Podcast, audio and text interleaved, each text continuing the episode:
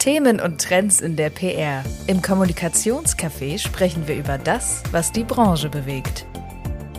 Der Podcast der GPRA in Partnerschaft mit dem PR-Magazin. Ein Podcast, viele Stimmen und jede Menge Perspektiven. Heute mit mir, Rebecca von Flashman-Hillard in Frankfurt zum Thema Thought Leadership in der PR. Bevor wir zum heutigen Thema übergehen, darf ich unsere neue Partnerschaft mit dem PR-Magazin, dem Magazin für die Kommunikationsbranche, bekannt geben. Und wir freuen uns sehr auf die Zusammenarbeit und viele spannende Podcast-Folgen rund um das Thema Kommunikation. In unserer ersten Podcast-Folge dieser Kooperation dreht sich alles rund um das Thema Thought Leadership. Mit meinen Gesprächspartnern möchte ich darüber sprechen, was sich hinter dieser modernen Kommunikationsstrategie verbirgt und wie diese die PR bestmöglichst und vor allem nachhaltig unterstützen kann. Zu Gast sind Georg Mack, Focus und Focus Money Chefredakteur und Heiko Geibig, PR Director bei MSL in Deutschland. Ich freue mich sehr, dass Sie bei der heutigen Folge dabei sind. Zum Einstieg die Frage an dich, Georg. Wie definierst du Thought Leadership? Ich muss ehrlich gesagt erstmal nachlesen, weil ich ja nicht aus der PR-Branche stamme, sondern von der anderen Seite komme. Aber ich habe es gegoogelt und ich würde es mit Meinungsführerschaft übersetzen oder wahrnehmen, so hatte ich es zumindest verstanden, dass man eben Themen prägt, die irgendwie gesellschaftlich relevant sind und so einen Vorteil sich auf dem Markt verschafft. Also wir im Journalismus würde ich immer sagen, äh, was wir als Leitmedium verstehen, das ist diese Art von Leadership, wenn ich da richtig liege, hoffentlich. Ja, kann ich so unterschreiben. Hätte ich jetzt auch so definiert. Würde ich auch nicht dagegen sprechen. Und ähm, was begeistert dich daran und würdest du dich auch selbst als Thought Leader bezeichnen? Also beruflich auf die Medien, für die ich gearbeitet habe, auf jeden Fall. Also da war immer mein Anspruch, dass wir Meinungsführer oder Leitmedium sind. Ich habe damals angefangen nach dem Studium bei Focus, das war damals ganz neu und ging natürlich darum, Leitmedium zu werden, neben dem Spiegel oder in Konkurrenz zum Spiegel. Dann bin ich nach fünf Jahren oder so zum Start der FAZ Sonntagszeitung nach Frankfurt gewechselt und da ging es natürlich genauso darum, äh, Leitmedium zu werden, so wie es eben die Tageszeitung schon war, während der Woche, das auch am Sonntag zu erreichen. Und jetzt bin ich eben seit anderthalb Jahren wieder zurück bei Burda und auch bei Focus bleibt nach wie vor das Ziel und der Anspruch, Leitmedium zu sein, Meinungsführer zu sein. Das gilt für das Magazin und dann abgeleitet natürlich auch versuche ich das für mich, soweit ich es tun kann, über soziale Medien oder so weiter, zugunsten des Magazins dann auch selbst als Person so eine Art Meinungsführer zu sein für bestimmte Themen. Okay. Und mit Blick auf die Agenturperspektive, Heiko, welche Bedeutung hat Thought Leadership in der PR? Also ich würde sagen, schon eine wachsende, ähm, wenn man sich so die Entwicklung und die Nachfrage in den vergangenen Jahren anschaut. Da taucht auch gerade der Begriff Thought Leadership jetzt immer häufiger in Briefings auf, dass Unternehmen das erreichen wollen, dass das zu ihren Zielen gehört. Und ich habe so den Eindruck, ja, Unternehmen wollen oder müssen sich als äh, Vordenker positionieren in ihrem äh, spezifischen Gebiet äh, oder in einer bestimmten Branche. Und das kommt, glaube ich, zum einen daher, weil man die Chancen erkannt hat, ne, sich zu positiv differenzieren zu können über Thought Leadership. Dazu kommt aber sicherlich eben auch ähm, die Relevanz und die, die wachsende Relevanz von sozialen Medien eben wie LinkedIn, die es eben auch wir, Führungskräften begünstigt, äh, sich dort zu positionieren. Und LinkedIn ist ja noch so weitestgehend, würde ich jetzt mal sagen, im Vergleich zu anderen Social Media ein äh, Safe Space, ja, wo man sich positionieren kann in einer recht wohlwollenden Business Community. Und ich glaube, das gemeinsam macht äh, die wachsende Relevanz und Bedeutung von Thought Leadership aus. Und dann kommt jetzt sogar zusätzlich noch so der Netzwerkeffekt, dass man sieht, XY, äh, mein Wettbewerber macht dieses, ähm, das will ich auch äh, und so weiter. Also ne, diese diese Effekte kommen jetzt auch, dass man halt eben merkt, die anderen sind auch aktiv im Markt, ich musste auch aktiv werden und mich über Thought Leadership positionieren. Thought Leadership kann aber nicht nur Unternehmen zur Positionierung dienen, sondern auch Personen zur Personalisierung. Heiko, kannst du uns kurz erläutern, für welche Unternehmen beziehungsweise für welche Personen diese Kommunikationsstrategie überhaupt geeignet ist und welche Vorteile sie bietet? Ja, da muss ich wahrscheinlich ein bisschen ausholen, weil zum einen erst ist in Ordnung, wir haben Zeit. zum einen, äh, glaube ich, muss man erstmal schauen, ja, für wen eignet sich das? Und ich würde erstmal grundsätzlich kein Unternehmen oder eine Branche ausschließen, weil ich glaube, in jedem Unternehmen gibt es ja erstmal gewisse Expertisen, ne? gibt es Führungskräfte, gibt es Expertinnen und Experten, die zu einem bestimmten Thema, zu ihrem Thema Relevantes sagen können. Das, das zum einen.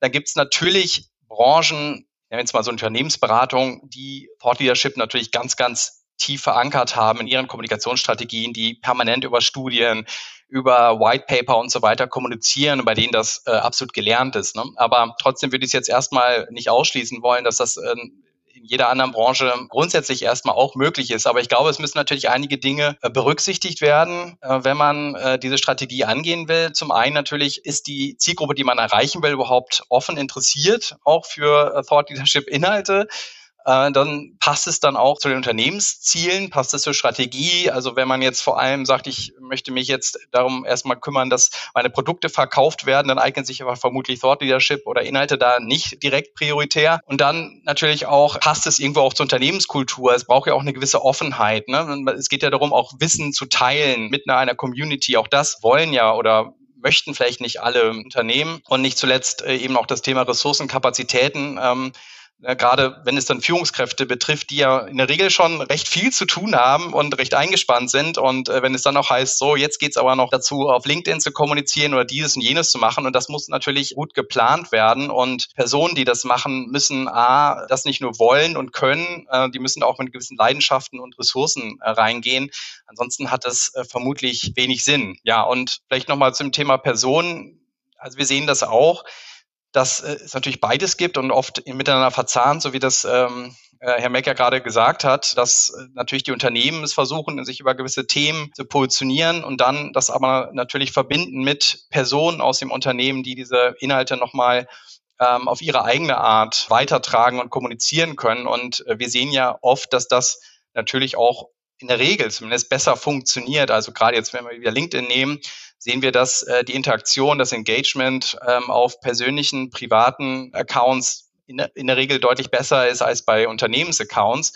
Das mag zum einen am Algorithmus liegen, aber zum zweiten sicherlich auch daran, dass man auf dem persönlichen Profil oft dann auch eben authentischer kommuniziert, vielleicht nahbarer kommuniziert und dadurch natürlich auch mehr Interaktionen mit den Lesern oder Leserinnen erreicht. Aber ist es tatsächlich so, dass es authentisch ist? Bei manchen Vorständen oder Manager, die sind so präsent auf LinkedIn, da denke ich mir immer, das kann ja gar nicht sein, dass sie das alles selbst machen, sonst würden sie ja gar nicht mehr zum richtigen Arbeiten kommen. Das müssen doch alles irgendwelche Teams dahinter stecken, die das für sie machen, was ja überhaupt nicht verwerflich ist, aber was doch, glaube ich, so passieren muss. Also, ich kann natürlich jetzt zu den Einzelnen nichts sagen. Ich würde jetzt mal vermuten, dass natürlich schon da Teams dahinter stehen. Ich kann nur sagen, also wie wir das normalerweise von unserer Philosophie machen, ist sagen, natürlich können wir im Hintergrund vieles vorbereiten, aber es kann aus meiner Sicht nicht zu 100 Prozent outgesourced werden, weil eben dann entsteht nämlich genau das, dass man das Gefühl hat, da, äh, ne, da schreibt jetzt irgendjemand anderes äh, für die Person und legt ihnen irgendwas in den Mund. Dann hat man eben genau diesen Effekt, dass dann das Authentische eben fehlt. Ne? Äh, das kann man natürlich machen, aber ähm, aus unserer Erfahrung funktioniert es deutlich besser, wenn es halt ein gewisses Involvement von der Führungskraft gibt. Und das ist bei uns eigentlich eine gewisse Bedingung auch, dass wir sagen, wir brauchen nicht viel Zeit, aber wir brauchen ein bisschen Zeit im Monat dieser Person, damit wir erfüllen können, was sind gerade die Themen, was steht auch vielleicht an und so weiter. Und was wir auch viel machen, ist wieder Neudeutsch Enablement, dass wir dann eben auch Führungskräften zum Beispiel sagen, äh, zeigen, wie macht man ein vernünftiges Foto selber auf LinkedIn. Ne? Also solche Dinge. Weil das muss ja nicht immer jetzt ein Team mit fünf äh, Personen ein Foto machen, sondern das kann im Zweifelsfall ja auch selber gemacht werden, inzwischen mit dem Handy.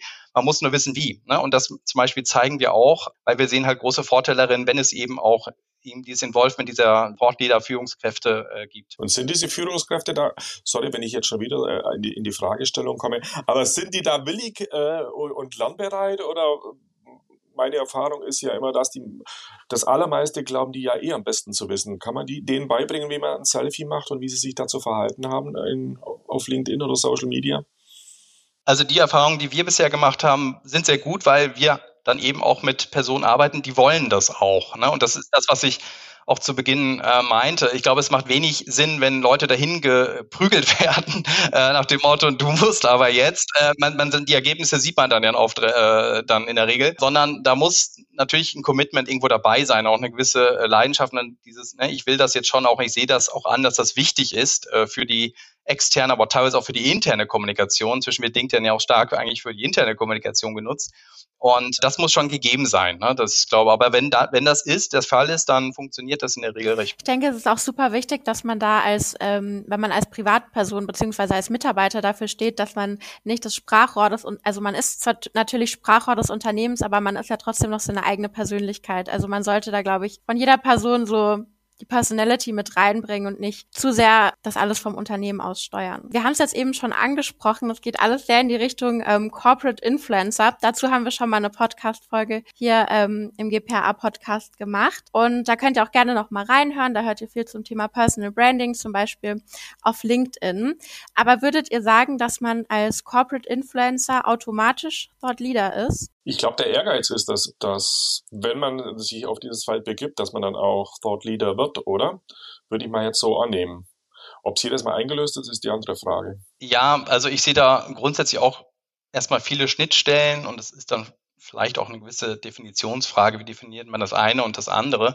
Ich könnte mir halt vorstellen, dass Thought Leadership manchmal noch ein bisschen breiter ist, was die Zielgruppen angeht und vielleicht auch thematisch nochmal auf einer Metaebene, während Corporate Influencer ja sehr, sehr eng ans Unternehmen angedockt sind, an, an das, was das Unternehmen bietet und, glaube ich, sehr stark auch die Arbeitgebermarke äh, repräsentiert und vertritt, ähm, ist es bei, ne, wenn jemand sich wirklich so als Vordenker positioniert, ne, muss es ja nicht unbedingt immer zwanghaft nur mit den Themen aus dem Unternehmen zu tun haben, sondern kann einfach darüber hinaus ein wenig ähm, strahlen. Und ich glaube, das könnte so eine Differenzierung oder ein Unterschied zwischen diesen beiden ähm, begriffen sein. Und woran erkenne ich gute Thought Leader? Also gibt es Punkte, an denen man sich da orientieren kann, Heiko?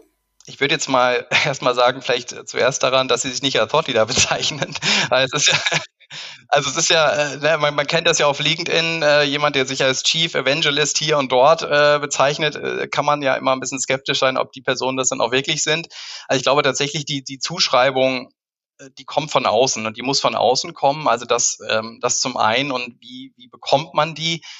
Ich würde halt schon sagen, es gibt vor allem diese Faktoren, man braucht eben diese sehr, sehr hohe Expertise in, in einem Fachgebiet und eben aber auch dann die entsprechend gute Kommunikation dazu, dass man sie auch vermitteln kann. Und dadurch dann eben Sichtbarkeit, ne, der, eine hohe Sichtbarkeit und auch entsprechenden Einfluss ähm, in die Zielgruppe, in die Community, wen auch immer äh, man dort erreichen will. Also das wären aus mich, äh, aus meiner Sicht jetzt die, die wichtigsten äh, Faktoren, wie man ähm, einen Thought Leader kennt. Ich glaube, was noch eben wichtig ist, ist eben auch das Thema äh, Innovation, auch originell zu sein, auch vielleicht provokant zu sein, auch mal anzuecken. Wir hatten es gerade schon mal kurz erwähnt, das Thema Mut. Also was wir gerne dann auch Kunden fragen, wenn wir solche Positionierungen machen, ist, äh, wo kannst du mutig sein?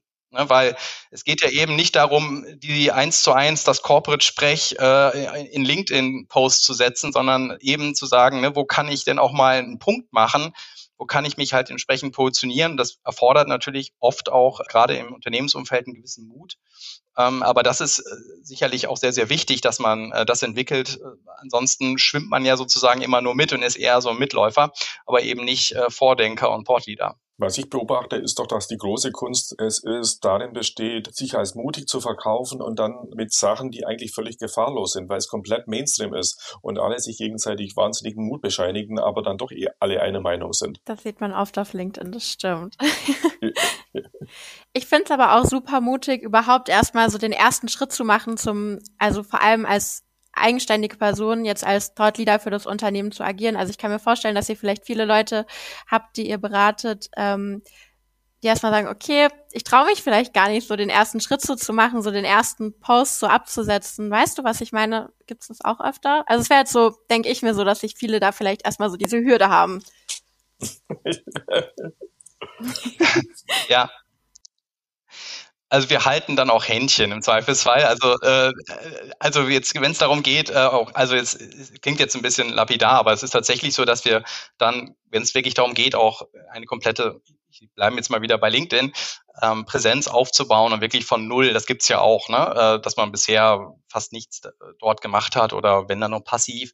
Und dann sind wir schon auch da und ne, dann werden auch die ersten Posts auch mal gemeinsam entwickelt. Ne, ähm, und dann wird auch danach nochmal, gibt es nochmal ein Review und dann äh, besprechen wir das nochmal und, und so weiter. Ne? Also das wird dann durchaus auch sehr, sehr eng, äh, dass wir das sehr, sehr eng äh, betreuen, zumindest zu Beginn. Und dann ist es aber schon das Ziel, dass wir sie dann in die Freiheit entlassen, auch ein Stück weit und sagen, jetzt äh, könnt ihr auch, ne, wenn wir sozusagen dieses Trainings mit denen gemacht haben, jetzt könnt ihr auch ähm, selber loslaufen. Und das äh, ist dann auch ein Effekt, da sehen wir das das dann auch sehr, sehr gut funktioniert und äh, vor allem, wenn dann die, die Resultate und die Effekte da sind. Und am Ende zählt auch immer die Reichweite, oder? Das ist die Währung.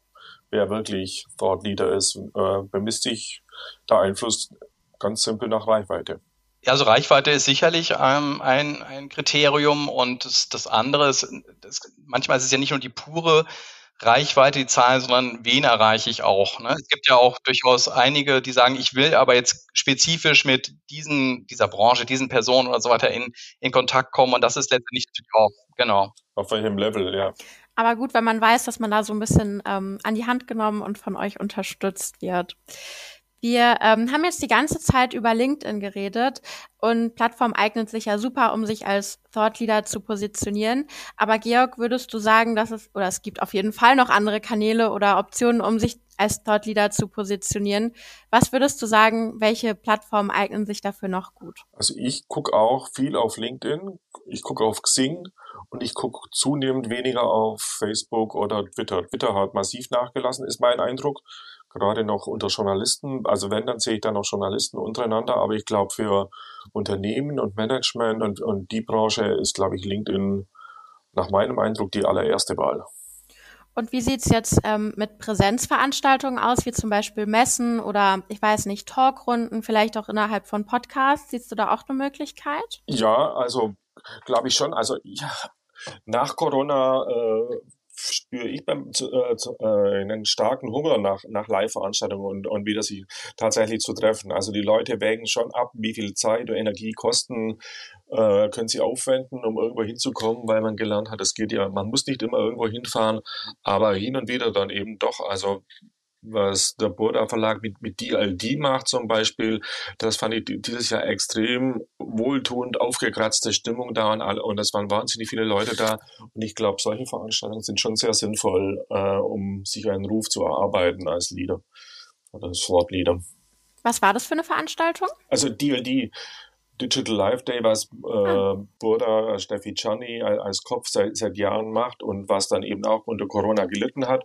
Und dieses Jahr war so eine richtige Aufbruchstimmung da und alle hatte man das Gefühl, euphorisch und einfach froh, mal wieder draußen zu sein und Eindrücke aus erster Hand und mit Leuten zu reden und Networking zu machen. Fand ich eine sehr, sehr erfreuliche Art. Und ich glaube, dass da auch äh, Eindrücke geschaffen werden und sich Leute profilieren können. Auf auf solchen Formaten. Ja, persönlich ist es ja auch immer alles nochmal auf einer ganz anderen Ebene dann. Mhm. Ja, absolut. Ich finde es interessant, äh, Herr Meck, dass Sie äh, Xing erwähnen. Äh, das war tatsächlich bei mir persönlich so ein Stück weit aus dem Relevant Set herausgerutscht in der letzten Zeit. Aber ist das tatsächlich noch so, dass da ähm, aus Ihrer, äh, bei Ihnen viel passiert? Also ich gucke da auf jeden Fall und häufiger als Twitter. Ich gucke LinkedIn und, und als zweitwichtigstes Xing in, inzwischen. Spannend. Okay. Ich hatte Xing auch gar nicht mehr so auf dem Schirm. Ja, aber ähm, gut zu hören, dass da immer noch was geht. ähm, ja? Ich würde vielleicht noch ergänzen einfach, ähm, also zumindest von meiner persönlichen Wahrnehmung, also Präsenzveranstaltungen würde ich total unterschreiben, ist jetzt gerade nach Corona wieder sehr, sehr wichtig und wir sehen auch wirklich, wie das explodiert ja wieder mit den Veranstaltungen. Man kommt ja auch kaum mehr hinterher, da einen Überblick zu behalten. Hm, aber das Thema äh, Newsletter ähm, finde ich interessant, wie das auch in den letzten Jahren also an Relevanz gewonnen hat, um sich äh, eben zu positionieren und äh, zu profilieren. Ne? Ob das jetzt äh, gerade ja im Journalismus äh, ist das ja äh, nochmal explodiert, aber eben halt auch ich persönlich ne, habe abonniere diverse Newsletter, die dann irgendwie auch über Substack gehostet werden oder anderen Plattformen zu bestimmten Themen die, ähm, die, die mich interessieren. Und ähm, das ist schon, also wenn man sich dann mit diesen Themen beschäftigt, und ich finde gerade, wenn wir über Thought Leadership sprechen, man hat halt die Möglichkeit dort ne, zu einem bestimmten Thema, was einen interessiert, ähm, sich zu positionieren und ähm, äh, darüber zu schreiben und gleichzeitig ähm, natürlich dann auch dadurch Leser, Leserinnen zu gewinnen. Also das ähm, hat schon, finde ich, aus meiner Sicht sehr, sehr stark an Relevanz äh, zugenommen und eben das Thema Podcast eben auch. Ne? Wir sehen das ja auch, dass jetzt inzwischen ja jedes ähm, Medium hat ja inzwischen mehrere, fast mehrere Podcasts ähm, und letztendlich äh, aus unserer Sicht natürlich auch immer eine gute Chance, wenn wir interessante Personen äh, haben aus Unternehmen, die natürlich auch versuchen, dort zu platzieren. Ne? Und äh, das ist ja eben auch die Chance, dann mal über drei Zitate hinaus, wie es jetzt so klassisch in der Zeitung ist, ähm, dann auch mal eben äh, sich ein bisschen detaillierter über sein Thema auszubreiten. Ja, das kann ich nur bestätigen. Also auch bei, was wir von Unternehmen äh, angeboten bekommen oder wenn wir nachfragen nach Interviews, kommt immer häufiger die Nachfrage, ja, ist das dann nur für Print in Anführungszeichen oder gibt es da auch digitale Kanäle? Und da wir digitale Kanäle haben und YouTube-Kanal haben und Podcast, äh, das kommt sehr gut an und wird sehr gerne genutzt äh, von Managern da auch eine andere Zielgruppe, eine zusätzliche Zielgruppe noch zu erreichen. Sind die ähm, Zielgruppen bei YouTube oder ähm, generell die Online-Leser oder bei dem Podcast bei Ihnen sehr unterschiedlich oder würden Sie sagen, das sind ähm, ist alles eine ähnliche Zielgruppe? Also digital ist schon tendenziell jünger, wobei wir hatten einen so Geldanlage oder haben einen sehr erfolgreichen Geldanlage-Kanal, Mission Money. Da waren wir dann äh, überrascht, äh, wie alt die dann doch waren. Also nicht alt, nicht wirklich alt, aber im, im Vergleich zu dem, was wir äh, gedacht hatten, dass da irgendwie nur 16-Jährige und 18-Jährige sich erklären lassen, wie sie ihre ETF-Sparplan anlegen, waren es dann doch auch Leute mit deutlich mehr Erfahrung als Anleger und dann zwischen 30 bis 50 oder drüber hinaus sogar. Also es, ist kein Teenie-Phänomen. Spannend, okay. Und jetzt, wo wir bereits wissen, was wir uns unter Thought Leadership vorstellen können und welcher dieser für die PR hat, Georg, was würdest du sagen, wie funktioniert gutes Thought Leadership? Ich würde sagen, wichtig ist es, dass es pointiert ist und dosiert. Also nicht zu wenig, aber auch nicht zu viel. Also ich habe den Eindruck, manche Leute haben sich auch kaputt gemacht oder ihren Ruf als, als Thought Leader eher zerstört oder kontraproduktiv, wenn sie zu, zu häufig auftreten und zu penetrant auftreten. Das finde ich mindert die Glaubwürdigkeit und verbessert dann den Effekt eher. Also lieber pointiert und, und zielstrebig. Gibt es da was, wo du sagen würdest, so oft sollte ich zum Beispiel einen LinkedIn-Post absetzen oder das ist schon wieder zu viel, wenn wir jetzt bei dem LinkedIn-Beispiel bleiben, weil du gerade so dieses zeitliche genannt hast? Also ich mache so zwei bis dreimal die Woche in, in der Regel was okay. auf LinkedIn. Nachdem ich irgendwann mal äh, gehört hatte von Beratern, nur einmal die Woche, das fand ich aber sehr wenig. Äh, aber jetzt bei mir hat sich so eingependelt auch so dreimal äh, auch das, was ich schaffe, weil es ja dann doch immer auch Arbeit ist das stimmt. Man will ja auch viel Input liefern. Das soll ja nicht nur einfach ja. hingefaselt sein. Ja, Copy and Paste oder so funktioniert halt auch nicht. Ja. Heiko, ist es auch so das, was ihr so euren Thought-Leadern weitergebt mit den zwei, dreimal die Woche oder habt ihr da auch irgendeine Richtlinie?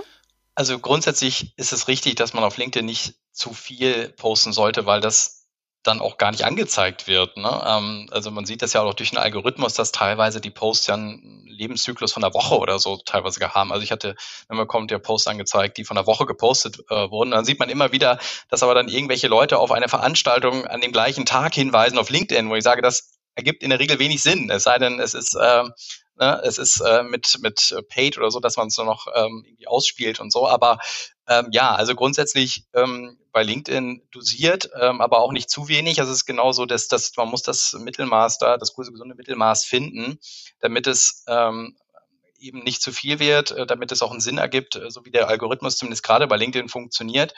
Ähm, aber dann Algorithmus hin und her. Wichtig sind da, am wichtigsten ist eben das, was dann äh, die Inhalte eben sind. Ähm, das darf man halt auch nicht vernachlässigen, sondern man muss, äh, beides muss eben zusammenspielen. Ne? Es muss äh, eben ein guter Inhalt sein, oft ja auch ein gutes Bild. Das ist ja jetzt gerade auch bei LinkedIn ähm, wichtig.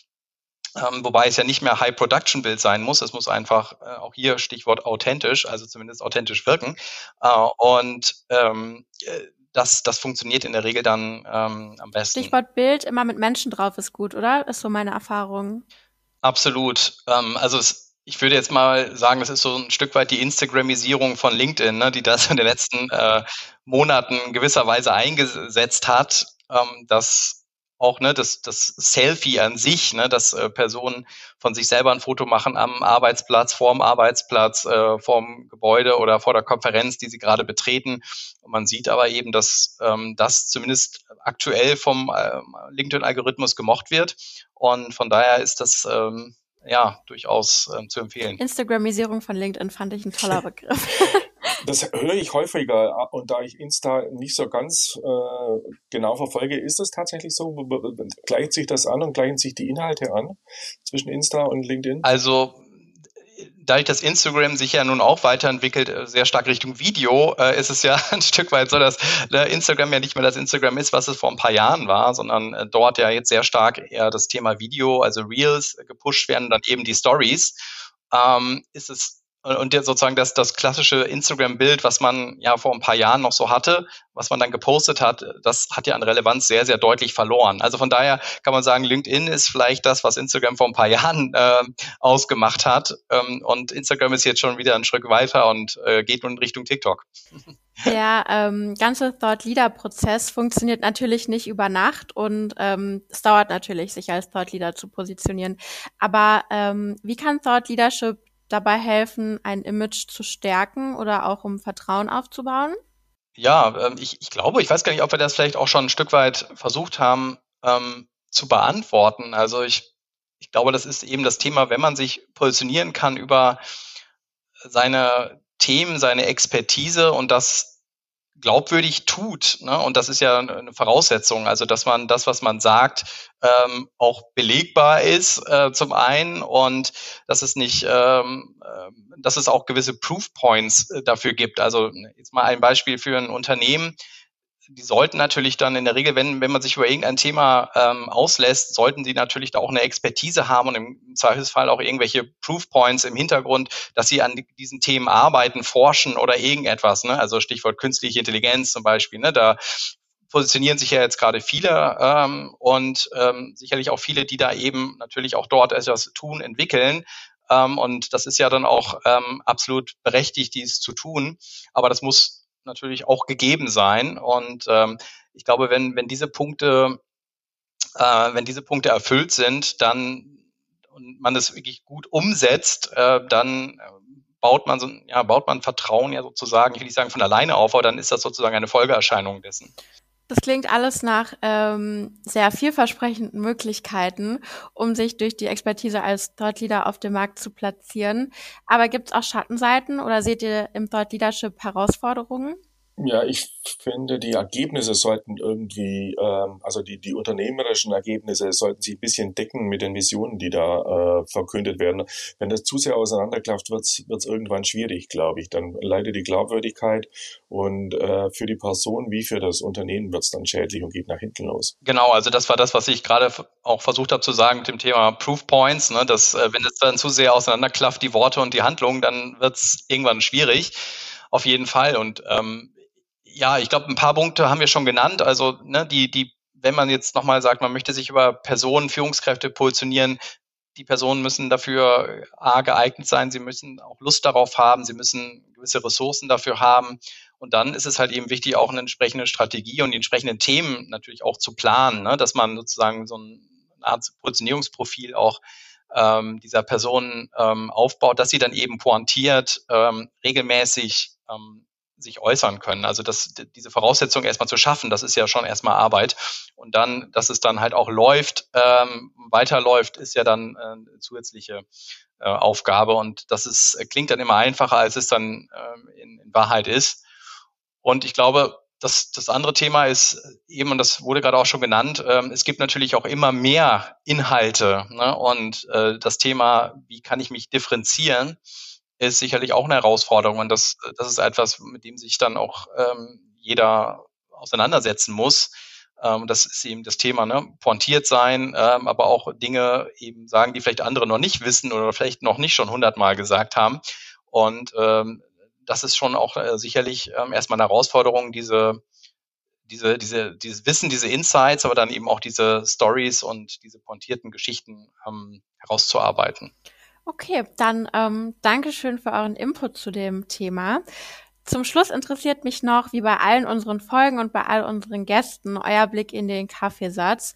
Was denkt ihr, wie wird sich Thought Leadership in der Zukunft noch weiterentwickeln?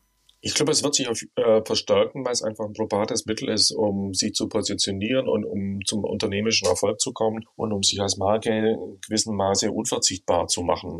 Deswegen würde ich damit rechnen, dass es einen weiteren Aufschwung nimmt und da es auch eine Branche gibt, die sich darum kümmert, dass es einen Aufschwung nimmt und da entsprechende Angebote sich überlegt, in, in, in Form der ganzen PR-Beratungsfirmen, bin ich sicher, dass es auch dann gelingen wird und wir zumindest noch eine Zeit lang da erleben eine Zunahme, bis dann irgendwann wie immer äh, ein gewisser Sättigungsgrad erreicht sein Ja, ich würde dem zustimmen. Ich gehe auch davon aus, dass das ganze Thema Thought Leadership und Positionierung von Führungskräften über Thought Leadership weiter zunehmen wird in der nächsten Zeit. Ähm, und vielleicht sogar in dem Sinn, dass, dass es immer mehr Führungskräfte gibt, die gegebenenfalls vielleicht auch so KPIs haben, ähm, was sie auch in dem Bereich erreichen müssen. Also vielleicht, ne, ist jetzt eine eine Prognose, aber dass sie halt nicht nur die Unternehmenszahlen müssen stimmen, sondern vielleicht auch ihre eigenen Thought Leadership und Positionierungsindizes ähm, müssen stimmen. Also das könnte ich mir schon vorstellen, dass das ähm, immer relevanter wird. Ähm, was sicherlich eine Herausforderung oder spannend wird, ist äh, das Thema eben,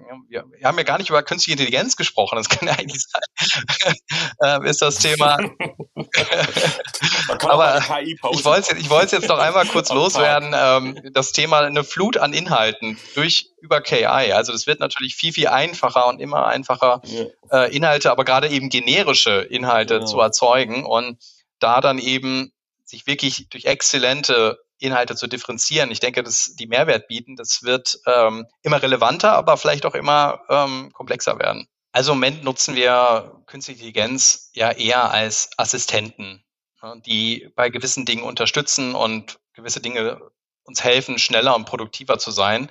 Aber äh, wir sind aus meiner Sicht zumindest lange nicht so weit, dass sie selbstständig ähm, alles schreiben oder äh, posten oder sonst was. Ich glaube, das wäre im Moment ähm, auch nicht ratsam, ähm, sondern äh, da ist es schon sehr, sehr wichtig, dass es da ähm, die menschliche Expertise gibt. Aber klar, also, äh, dass sie uns helfen, effizienter zu werden, produktiver zu werden ähm, mit den Tools. Ich denke, das ähm, das wird sicherlich kommen und das ist ja teilweise auch schon so. Klingt auf jeden Fall spannend und vielversprechend. Ähm, vielen Dank, das war auf jeden Fall ein sehr informatives Gespräch. Wir haben erfahren, wie gutes Thought Leadership durchgeführt wird und welche Herausforderungen es dabei auch gibt. Ich bin gespannt, wie sich das Thema in den nächsten Jahren entwickeln wird. Dann vielen Dank fürs Zuhören und bis bald. Kommunikationscafé, der Podcast der GPRA in Partnerschaft mit dem PR-Magazin.